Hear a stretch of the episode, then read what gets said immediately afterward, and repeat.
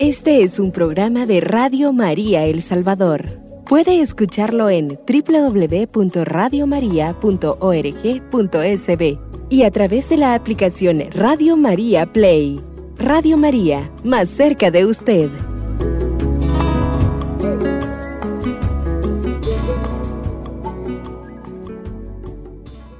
Queridos hermanos y hermanas, bienvenidos a una meditación, una reflexión más de este su programa Salve Gran Señora, donde meditamos y reflexionamos los misterios de la vida de nuestra Madre Santísima desde la mirada tierna, cálida y cercana, íntima y transparente de San Francisco de Asís y de toda la enseñanza franciscana.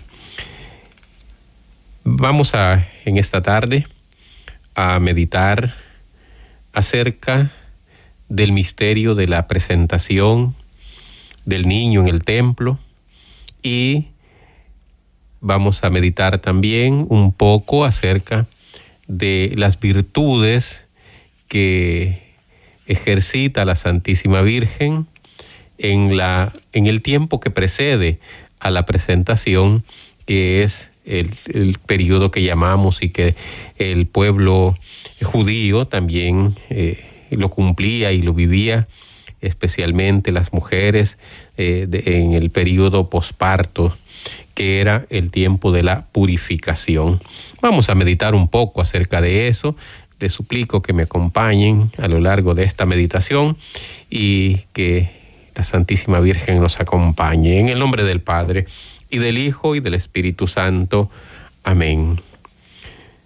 Oh Dios mío, al dar comienzo a este nuevo programa, no puedo menos que darte gracias por todos los beneficios que has hecho hasta ahora y en especial por habernos criado, redimido, que nos hayas hecho cristianos, que hayas conservado hasta hoy nuestra fe y en particular por habernos dado por madre a vuestra misma madre, que me ama con un amor semejante al que te ama a ti. Te ofrezco, Señor, a la mayor gloria tuya, todos los pensamientos, palabras, sufrimientos, deseando ganar todas las indulgencias que pueda, rogándote especialmente por las intenciones de nuestro Santo Padre, el Papa Francisco, por nuestro arzobispo, por mi párroco y por todos los párrocos de nuestras diócesis y la arquidiócesis aplicándolas también para las almas del purgatorio. No consientas, Padre, que te ofenda deliberadamente, ni que haga nada desagradable a tus ojos santos y perfectos y a los de mi Madre Santísima, en cuya compañía quiero pasar santamente este y todos los días de mi vida. Líbrame de las ocasiones de pecado y dame fuerzas para vencer sobre todo mis pasiones dominantes y mi carácter. Quiero, Señor, que todos mis merecimientos, unidos a los de mi querida Madre y a los tuyos, se apliquen en conseguir para mi alma un aumento grande de fervor, la perseverancia en la vida de gracia y santidad y una unión cada vez más íntima y cada vez más perfecta contigo y con la Santísima Virgen. Deseo también, amado Señor, que apliques todos estos merecimientos por la salvación de los hermanos que no creen, por la conversión de los pecadores. Te encomiendo a mi familia, por las benditas almas del purgatorio Amén. En el nombre del Padre, y del Hijo, y del Espíritu Santo. Amén. Quisiera comenzar, queridos hermanos y hermanas, esta meditación de hoy con un texto del Evangelio de San Lucas en el capítulo 2, versículo 22 al 24. Y cuando llegó el día de su purificación, de acuerdo con la ley de Moisés, lo llevaron a Jerusalén para presentárselo al Señor como manda la ley del Señor. Todo primogénito varón será consagrado al Señor.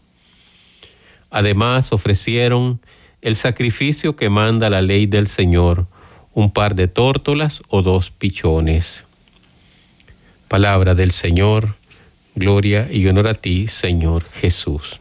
Ahí, posterior, según la ley, según las costumbres judías, que pasar un tiempo posterior al del parto, un periodo de purificación, un periodo que todas las mujeres pasaban. Y eso estaba contenido en el libro de Levítico, en el capítulo 12, versículo 1 al 4. El Señor habló a Moisés, di a los israelitas, cuando una mujer conciba y dé a luz un hijo, quedará impura durante siete días, como en la impureza por menstruación. El octavo día circuncidarán al niño y ella pasará treinta y tres días purificando su sangre. No tocará cosa santa ni entrará en el templo hasta terminar los días de su purificación. Eran cuarenta días entonces que tenía la mujer que pasar mientras se purificaba según las costumbres y según la ley mosaica. Estamos todavía después de la, de la Navidad, después de haber celebrado con tanto gozo la encarnación, el nacimiento del Hijo de Dios, estamos todavía en ese tiempo en que la Santísima Virgen está en recogimiento para luego presentar a su niño en el templo. 40 días. Recordemos que la fiesta de la presentación la celebramos el 2 de febrero. Todavía entonces, a pesar de que litúrgicamente ya empezamos el tiempo ordinario, también todavía nos queda la vivencia, todavía nos quedan algunas vivencias, fruto del, de la Navidad, fruto de esa maravillosa fiesta. Quisiera, antes de contemplar eh, la presentación, hablar un poco de la purificación de la Virgen. Y quisiera destacar algunos de, los, de las virtudes que pueden advertirse. Son muchísimas, hay una, la totalidad de las virtudes en ese, en ese tiempo, como en, cada, como en cada día y en cada acto de la Santísima Virgen pero quisiera especialmente destacar algunas virtudes que eh, logran advertirse y que logran eh, contemplarse en este tiempo. Podríamos hablar muchas horas de esto, pero eh, vamos a quedarnos con algunas de ellas. La primera virtud que quisiera destacar es la del recogimiento. La ley mandaba que las madres estuvieran recogidas durante 40 días en sus casas antes de la purificación legal. Contemplamos aquí con qué gusto, hermanos, hermanas, cumpliría la Santísima Virgen este mandato de ley, con qué amor el suyo al recogimiento y a la oración, pero sobre todo ahora que tenía en sus brazos al Hijo. Algunas mujeres seguramente eh, sentían que aquello eh, era una obligación, que tenían que hacerlo y era una, una carga. Pero para la Santísima Virgen era un momento de una mayor intimidad con el Hijo que acababa de nacer, 40 días de oración, de contemplación, de adoración a su Hijo. ¿Qué más podía buscar y apetecer fuera de su casa si en ella, allí en su casa lo tenía todo?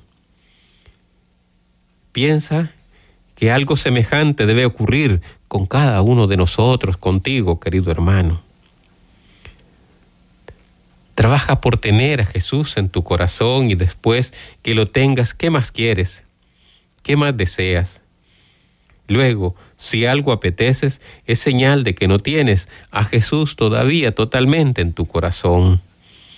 Una señal de que lo tenemos es que nos gozamos en su presencia, no aspiramos a más, lo tenemos a Él.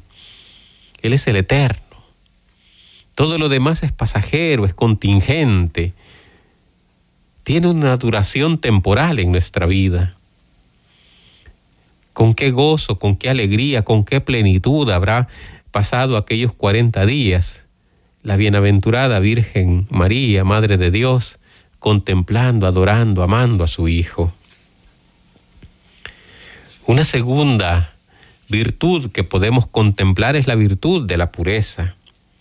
Recordemos, hermanos y hermanas, que María fue concebida sin mancha, sin pecado, que siempre fue pura, que siempre fue limpia más que el sol, como dice el poeta, que nunca pudo manchar ni con la más pequeña imperfección su belleza y hermosura inmaculada. Y sin embargo, aquí la tenemos, purificándose. Aquí la encontramos purificándose. Aquí la encontramos cumpliendo la voluntad de Dios. Aquí la encontramos a ella dispuesta a aumentar, si se le puede llamar de una manera, y si se podría aumentar esa santa pureza con la que fue concebida. Aquí la encontramos a ella disponiéndose a la obra del Señor. Y si ella, queridos hermanos y hermanas, que fue concebida sin pecado, sin mancha, inmaculada, se dispuso, quiso hacerlo, cuánto más no debemos nosotros, que de verdad lo necesitamos. Cuánto más no debo disponerme yo, que de verdad lo necesito. Cuánto más yo no debo estar dispuesto a cumplir la voluntad de Dios, a entrar en ese proceso de purificación, porque yo sí lo necesito. Yo sí lo requiero, para mí sí es indispensable. La obediencia, una tercera virtud. La Santísima Virgen, por haber sido concebida libre de pecado, libre de mancha, libre de impurezas, no lo necesitaba, pero la ley lo mandaba. Y ella se dispone, ella quiere y además va a aprovechar ese tiempo para contemplar, amar, cuidar a su hijo. Ella no quiere privilegios. Ella, como todas las mujeres de su tiempo, de su pueblo, se dispone a cumplir la ley, porque la ley era común y aplicable para todos. Y pasados los cuarenta días, con toda presteza, con toda disposición se pone en camino hacia Jerusalén para ser con su Hijo modelo de obediencia. ¿Cómo nos confunde este ejemplo? ¿Qué diferencia en este modo de obedecer de la Virgen al nuestro, al mío? ¿Cuántas veces sin razón creemos que estamos dispensados de, de obedecer? ¿Cuántas veces nos consideramos, hermanos y hermanas, que no estamos obligados, que por algún privilegio que seguramente no tenemos ni merecemos, nos sentimos exonerados de cumplir una norma, una ley o una disposición? La Virgen, por el contrario, buscaba estar entre todos. No quería no deseaba ni aspiraba a privilegios. Ella solo quería ser la humilde sierva del Señor. Y esto entonces nos da pie a la cuarta eh, virtud, que es la humildad. Y esto es lo principal y lo incomprensible de este misterio. María es en todo extraordinaria, pero por eso había de ser extraordinaria también su humildad.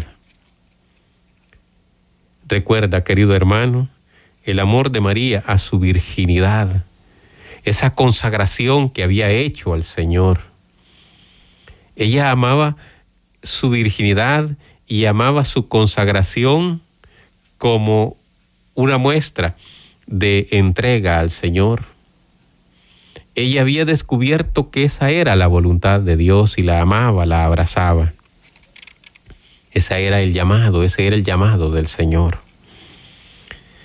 ¿Cuánto más nosotros debemos también amar, abrazar desde nuestra realidad y desde nuestra pequeñez la vocación, esa vocación por humilde que sea, ese llamado por humilde que sea, debemos nosotros exaltarlo para ofrecérselo al Señor, no esperando privilegios, sino desde nuestra nada, desde nuestras fragilidades humanas, desde nuestras fallas, entregarnos permanentemente a cumplir lo que Dios espera de nosotros, sin privilegios, haciendo todo de manera extraordinaria, aún lo más ordinario. Con esta idea, queridos hermanos y hermanas, llegamos a nuestra primera pausa, nuestro primer corte y volvemos en un minuto. Este es un programa de Radio María El Salvador. Puede escucharlo en www.radiomaria.org.sb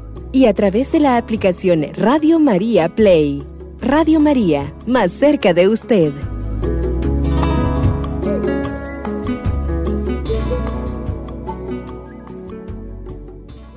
Volvemos, queridos hermanos y hermanas. La ley de Moisés prescribía que mientras no se cumplieran los 40 días, el tiempo de la purificación, la madre no podía entrar al templo. Era una vez que se cumplía este periodo, este tiempo de purificación, que ya la madre junto con el hijo podían entrar al templo y el niño entonces podía ser presentado. Y eso es lo que nos describe el Evangelio de San Lucas en el capítulo 2, versículo 22 al 24. Solo lo recuerdo. Y cuando llegó el día de su purificación, de acuerdo con la ley de Moisés, lo llevaron a Jerusalén para presentárselo al Señor como manda la ley del Señor. María entonces entra al templo. Recordemos que la fiesta litúrgica de la presentación es el 2 de febrero. Estamos en este periodo aprovechándolo para meditar, contemplar y profundizar en este misterio. Ya la madre ha sido purificada, la bienaventurada, aunque decíamos no necesitaba purificación alguna porque ella era pura desde su nacimiento, desde su concepción, no lo necesitaba. Pero tampoco ella ni necesitaba ni deseaba tener privilegios, así que voluntariamente se somete a cumplir las disposiciones de la ley de Moisés. Ya ha sido entonces purificada, entre comillas, y es considerada digna de entrar al templo. Contemplemos, queridos hermanos y hermanas, con qué respeto y con qué devoción entraría en ese templo la Virgen. Sabía que era el lugar de la oración, donde Dios se comunica con las almas, la morada del Señor, aunque allí solo estaba en símbolo y figura, y a pesar de ello, la Virgen reverencia y admira aquel templo donde residía la majestad de Dios más que en otro lugar. Así lo creían su pueblo, así lo creía ella, así había sido educada, así había sido formada. ¿Qué hubiera hecho si hubiera entrado en nuestros templos? Imaginémonos a la Virgen entrando en nuestros templos, ahí en el templo de tu parroquia. ¿Qué hubiera hecho? ¿Con qué amor? ¿Con qué devoción? ¿Con qué entrega? ¿Con qué piedad se hubiera acercado al sagrario? ¿Con qué amor de madre? ¿Con qué amor agradecido ella se hubiera acercado al sagrario? Y entonces hacemos, queridos hermanos y hermanas, una comparación. Lo relacionamos con la manera en que a veces nosotros entramos al templo, aún conscientes de que el Señor está en ese templo, no, de manera simbólica ni en figura, sino que está realmente presente. Ahí en ese lugar sagrado, en ese lugar de encuentro, en ese lugar de milagros, en el sagrario. Y a veces no nos damos cuenta, a veces entramos distraídos al templo, a veces nos olvidamos de esa presencia real, total, misericordiosa, amorosa, que ahí está alguien que nos espera, que ahí está alguien que ha querido tener una cita con nosotros y que Él mismo nos llama y que Él mismo nos lleva y que Él mismo nos anima, nos empuja y nos fortalece para que, para que vayamos. Pero a veces estamos distraídos en nuestra vida. A veces andamos pensando en otras cosas y con esas mismas distracciones entramos al templo. La Virgen entra al templo de Jerusalén con una actitud reverente, de amor, de agradecimiento, después de haber experimentado los nueve meses del embarazo, el nacimiento del niño, la adoración de los pastores y de los magos de Oriente. Ahora llega al templo, ahora por primera vez sale de su casa, ahora por primera vez vuelve a tener un contacto con lo sagrado, con lo santo, aunque lo había tenido durante todo el tiempo, pero ahora sale. ¿Qué recuerdos para ella? En aquel mismo templo fue presentada por sus padres a los tres años. Allí había pasado los primeros años de su niñez. Allí había hecho, después de muchos ratos de oración, su voto de virginidad al Señor.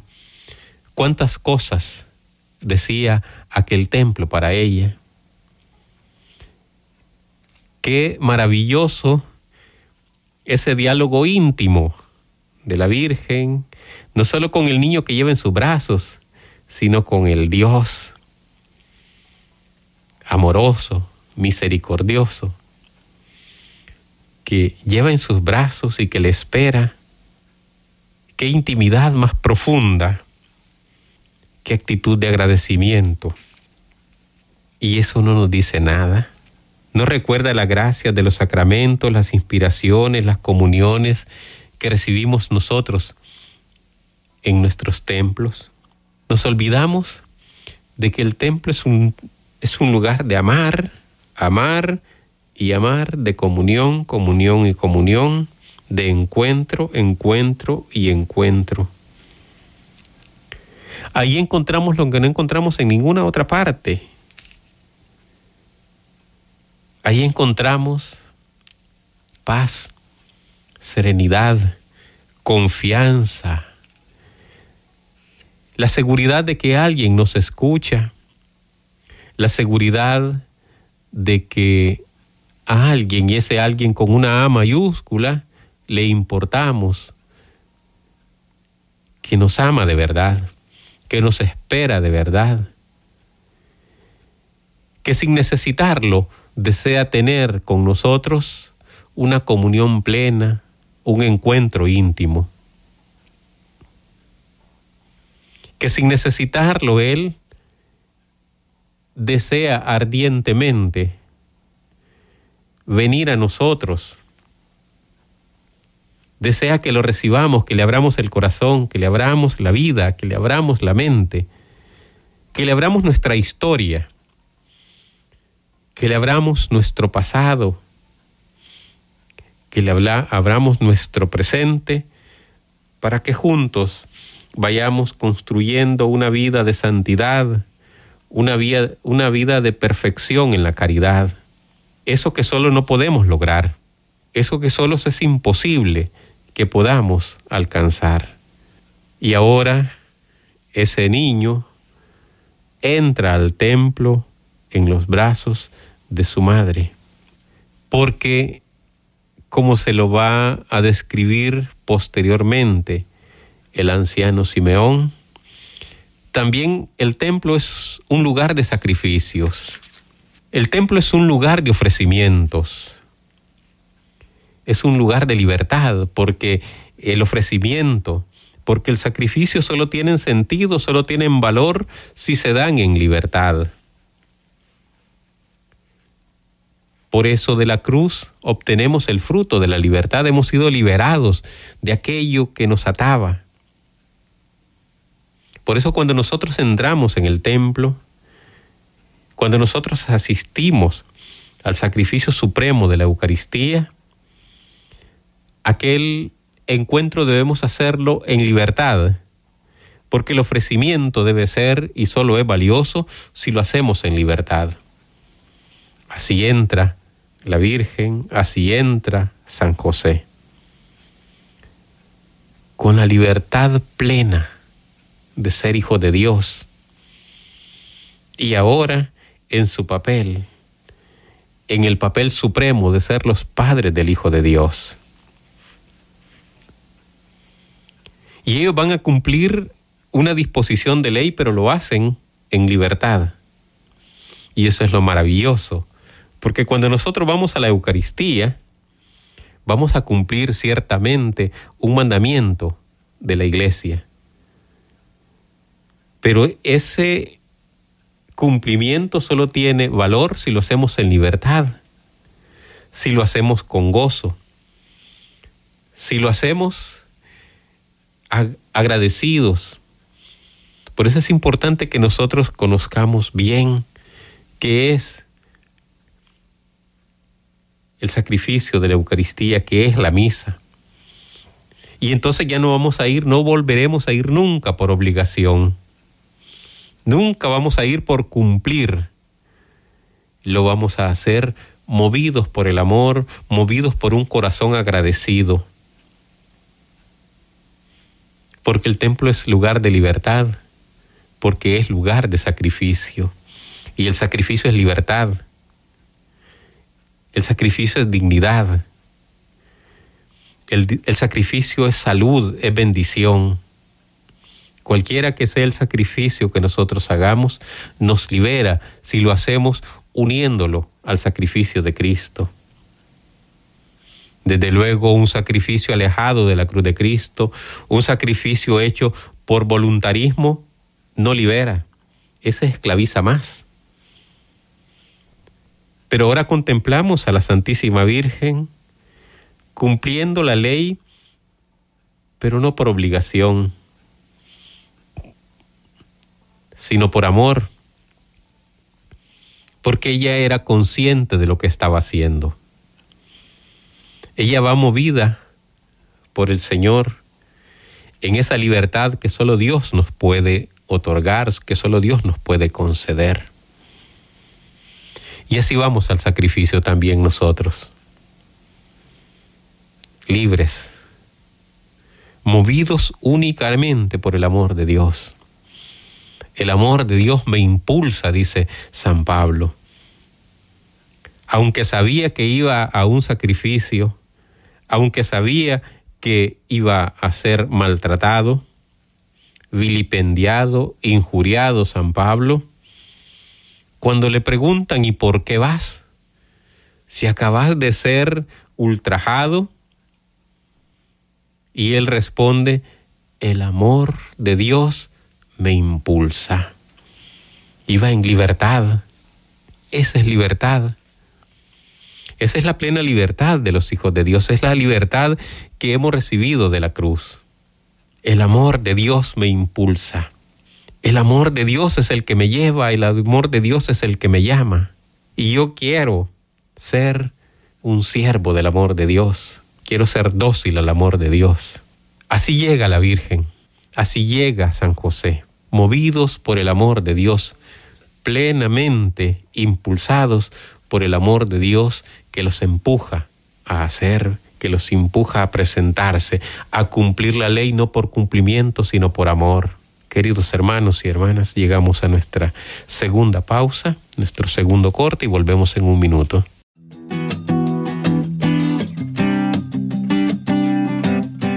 Radio María El Salvador, el podcast, cada vez más cerca de ti.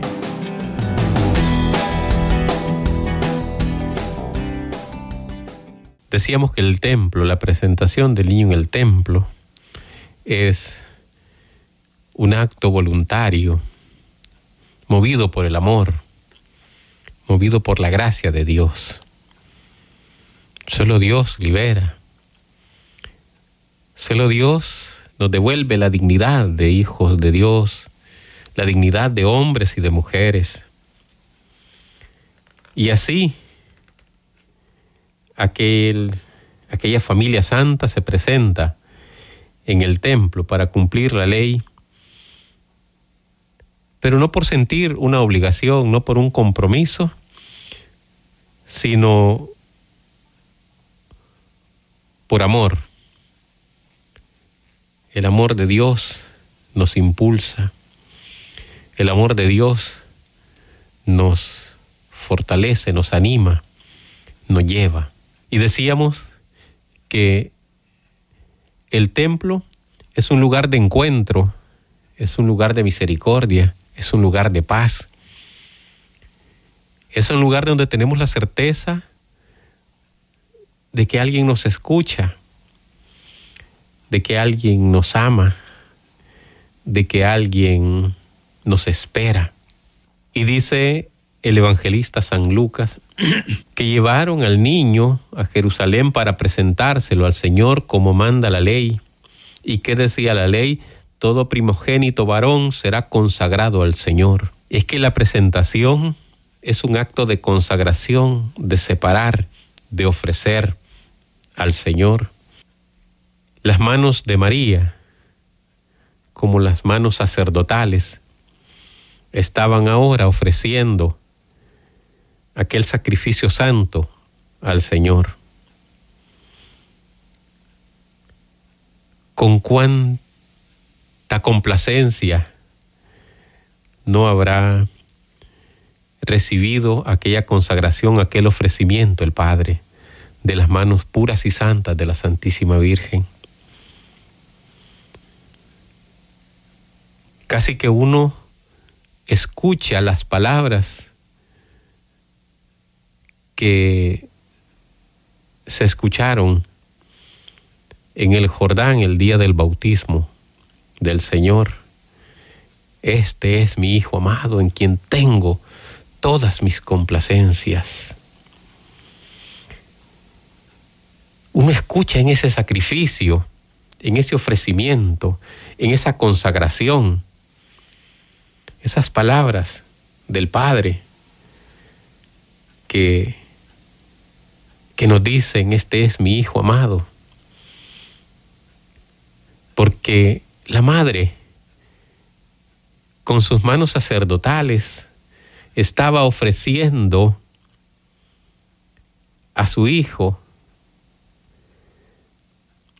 aquel que había concebido en una santa obediencia a la voluntad de Dios y que había cuidado y que había protegido y que había contemplado y que había adorado y que había amado.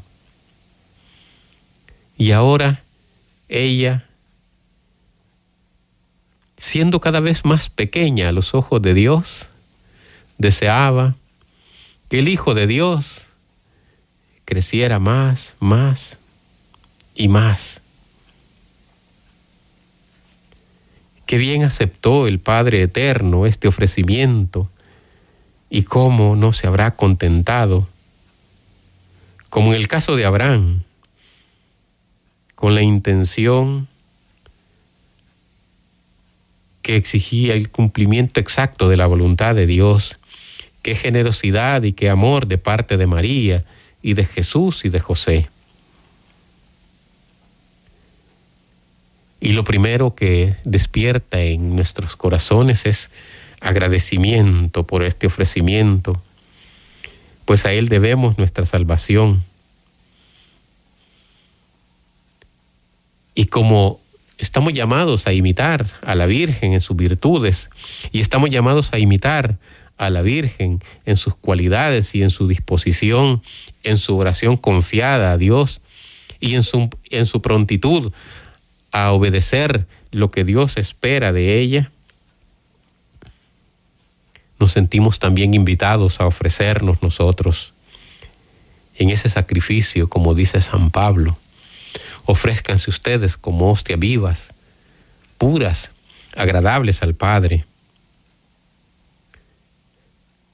Ofrécete entonces, hermano, hermana, como víctima. Ofrécete tú también como una ofrenda agradable al Padre. Que por las manos de María, como lo presenta en el templo el niño, también nosotros, por las manos de María, podamos ser llevados a la presencia de Dios. Alegrémonos nosotros también, porque hay fiesta en el cielo, porque hay gozo en el cielo, cuando nosotros nos disponemos a que también todo lo que la Virgen hizo en y con su Hijo, también nos lo pueda hacer en nosotros. También ella pueda hacer esa labor. También sus manos nos lleven a la presencia de Dios. Que por sus manos también nosotros podamos consagrarnos a Dios. Que ella también nos lleve al templo. Quizás no podemos caminar porque todavía nuestra fe está en pañales Quizás estamos empezando nuestro proceso de conversión o quizás ya estamos muy avanzados y tenemos una fe muy crecida, madura. Pero tanto si empezamos como si ya tenemos una fe madura, necesitamos esa intercesión, necesitamos ser llevados por las manos de María, por los brazos de María, a la presencia del Padre así como Jesús fue llevado. Que sus manos amorosas, que sus manos tiernas, que sus manos puras nos lleven también a nosotros. Ella no quiere nada para sí. Ella no se queda con nada. Todo se lo da al Señor. Y cuando nosotros nos damos a ella, ella no se va a quedar con nosotros nunca. Ella nos va a llevar irremediablemente invariablemente a la presencia de Dios. Y ojalá el Señor pueda complacerse con nuestra presencia, con nuestra consagración, con nuestro ofrecimiento.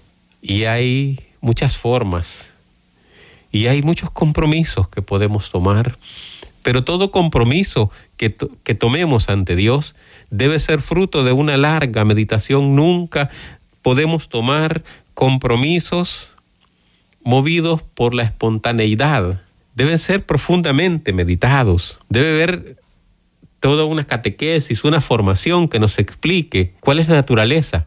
Pero de lo que debemos tener claro es que todo compromiso ante el Señor deberá estar relacionado con nuestras promesas bautismales.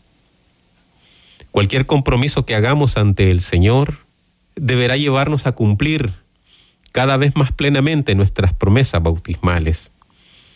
Ningún compromiso debe ser ni paralelo ni contradictorio a lo que significa el bautismo. Por eso es el sacramento, uno de los sacramentos de la iniciación. Por eso debe haber mucha preparación, una toma de conciencia, saber hasta dónde podemos llegar en nuestros compromisos. Desde luego, cuando hay una profunda meditación, un profundo discernimiento, y está claro que es lo que Dios quiere, lo que Dios espera de nosotros, y nosotros obedientemente ofrecemos nuestro ser, nuestro tiempo, nuestros bienes a la obra de Dios, en nuestro auxilio viene siempre el Espíritu Santo, porque cuando nuestras fuerzas flaquean, irremediablemente viene el Espíritu Santo en nuestra ayuda, pero solo si estamos en cumplimiento de la voluntad de Dios para nosotros. Y eso es lo que tiene sentido, nuestros compromisos. San Ignacio de Loyola decía que eran más agradables nuestros servicios a Dios, nuestros servicios por el reino, nuestros trabajos por el reino, si eran fruto de un compromiso adquirido, tenían más valor en nuestro proceso de santificación si eran producto de un, de un compromiso previamente adquirido. Por eso las consagraciones y en este caso eh, eh, que, dice todo primogénito varón será consagrado al Señor. Todo entonces lo que va a venir posteriormente en la vida de Cristo va a ser profundamente agradable al Señor, porque es fruto de, un, de una consagración, de un, de un compromiso que va a adquirir ahí desde las manos, desde los brazos de su madre y de su padre también ahí presente. Y la presentación es un acontecimiento para escuchar siempre la profecía del anciano Simeón. Vamos a tratar de profundizar en esas profecías en los programas siguientes. Queridos hermanos y hermanas, llegamos así a nuestra al final de nuestra reflexión de hoy. Hemos profundizado un poco en la purificación y en la presentación del niño. Hablaremos, eh, como les decía, en un programa siguiente acerca de las profecías del anciano Simeón. En el nombre del Padre del Hijo del Espíritu Santo. Amén. Oh Dios, que todos nuestros días estén dedicados a ti donde quiera que nos encontremos, te estemos mirando a ti cumpliendo tu voluntad. Que las manos de María nos lleven siempre a ser hostias, ofrendas vivas, agradables al Señor. Paz y bien, queridos hermanos y hermanas. Este es un programa de Radio María El Salvador. Puede escucharlo en www.radiomaria.org.sb y a través de la aplicación Radio María Play. Radio María, más cerca de usted.